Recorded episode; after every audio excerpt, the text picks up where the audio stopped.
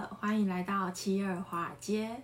在节目开始之前呢，请别忘了帮我按赞、订阅、加分享，您的支持是我最大的动力，感谢您。本集呢也会将分享网友的股票投资秘籍哦，还请大家要有耐心的看到最后呢。二零二一年的感恩节是真的带来了一个暗黑系的星期五，美股杀到了骨折价钱，价值股也难逃大屠杀。从以往的惯性回调方面来看呢，在这十多年的牛市里面呢，目前都还没有发生过超过百分之二十以上的回调。从二零二零年的三月以来，美股的涨幅可以说是以超标速的速度在往上飙升中。大家都知道呢。离心力越大，摔下来的力度也会越大哦。所以大家认为这一波只是暂时性的回调吗？请留言区加一。还是美股的中期回调早就已经开始了呢？留言区加二。大家呢可以投个票，发表一下言论，让大家一起学习吧。七二华尔街的颜值担当小花同学认为呢，美股一直是处于上升趋势，是非常不科学的。黑五的商品都在大打折，美股也大打折。以纯粹下杀估值的情况来看呢，这反而是健康有保障的买入点哦。如果美股都是以不切实际的方式高速爬升的话，这反而是意味着标普五百有非常大的几率，有可能会超过百分之十五到二十 percent 的调整而坠入熊市呢。遇大跌要冷静，熊出没不慌张。从前，从前呢，有一处地势险峻的峡谷，悬崖下呢是湍急的水流，在这里呢，想要过桥的朋友们都只能依靠悬崖峭壁上的几根铁索，想要过桥的商旅只能一个接一个的互相扶持着过这座桥哦。在这个时候呢，有一组四个人也想要过桥，里面呢，一个是聋子，一个是盲人，另外两个是耳聪目明的正常人。这四个人呢，依次抓抓住了铁索，凌空踏着铁索过桥。节目前的观众们，你们觉得结果会是如何呢？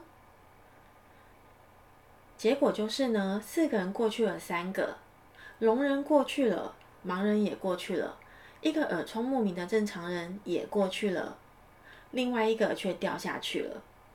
这样的结果真是出乎人的意料之外啊！大家一定都会想，一个眼睛耳朵都正常的人，怎么可能会掉下去呢？盲人说：“因为我看不到悬崖有多深，所以我可以心平气和的过桥。”聋人说：“因为我听不到奔腾的河流，所以我可以心无旁骛的过桥。”过了桥的人说呢：“我过我的桥，悬崖峭壁，河水奔腾，与我何关呢？我只要一步一步。”稳稳踏实的过桥就可以了。而掉下去摔得粉身碎骨的人，在过这段桥的时候呢，心里想着：悬崖这么陡，水流这么急，掉下去一定是摔个粉身碎骨吧。这个人想到这里呢，脚一软，手也跟着没了力气，就这样啊的一声，摔下悬崖，被河水冲走了。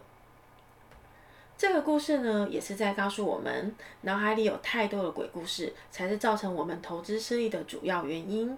自己呢，才是把自己吓死的那个主要因素呢。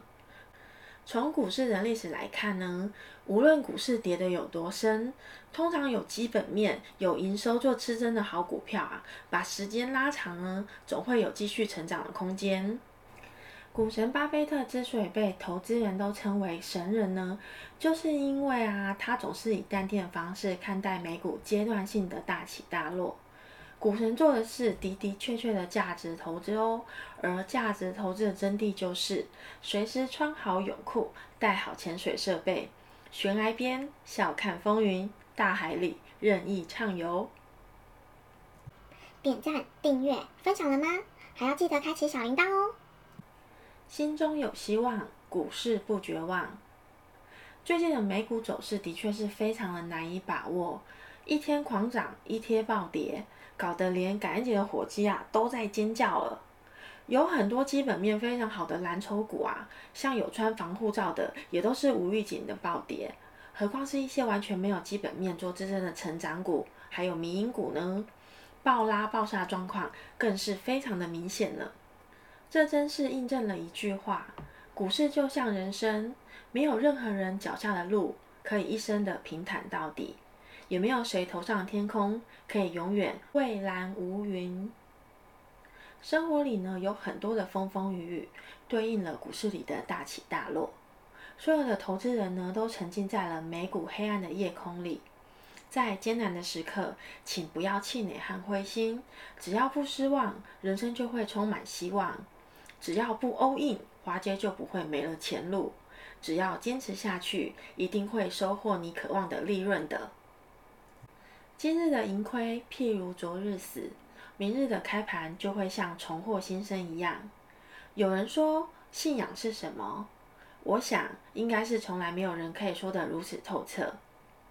喝茅台，吃木源，用苹果，打腾讯，看快手，叫美团，开特斯拉，住万豪，敲微软，刷 Meta，喝星巴克，吃麦当劳，买爱马仕，做维珍，读亚马逊。网友的投资秘籍已经双手奉上，如何操作，请大家用智慧的心谨慎使用哦。明年二零二二年呢，相对比今年的投资操作难度一定会更大，股市大怒神有可能即将启动哦。核心持股的部分呢，我们认为呢，暂时可以按兵不动。波段操作的部分呢，也就是比较有投机成分的股票，大家一定要减持哦。在现阶段呢，比较让我们担心的部分就是呢，投资人对于升息的时间线以及美联储的升息时间轴中间落差如果太大的话，时间差上面的黑天鹅就有可能会随时出现，然后又会再造成大家的情绪性恐慌抛售潮哦。小花不负责语录，股市里面呢有很多的好股票，每一次的下杀都是非常好的买点呢。还是提醒大家，未到的将来呢，还是请以一颗淡定的心态看待股市，漫游华尔街。节目的最后呢，希望大家能交易顺风顺水，盈利满满。还要记得帮我按赞、订阅、加分享，还要记得开启小铃铛哦，这样才能够收到每一期最新的资讯呢。那我们就下期见喽，拜拜。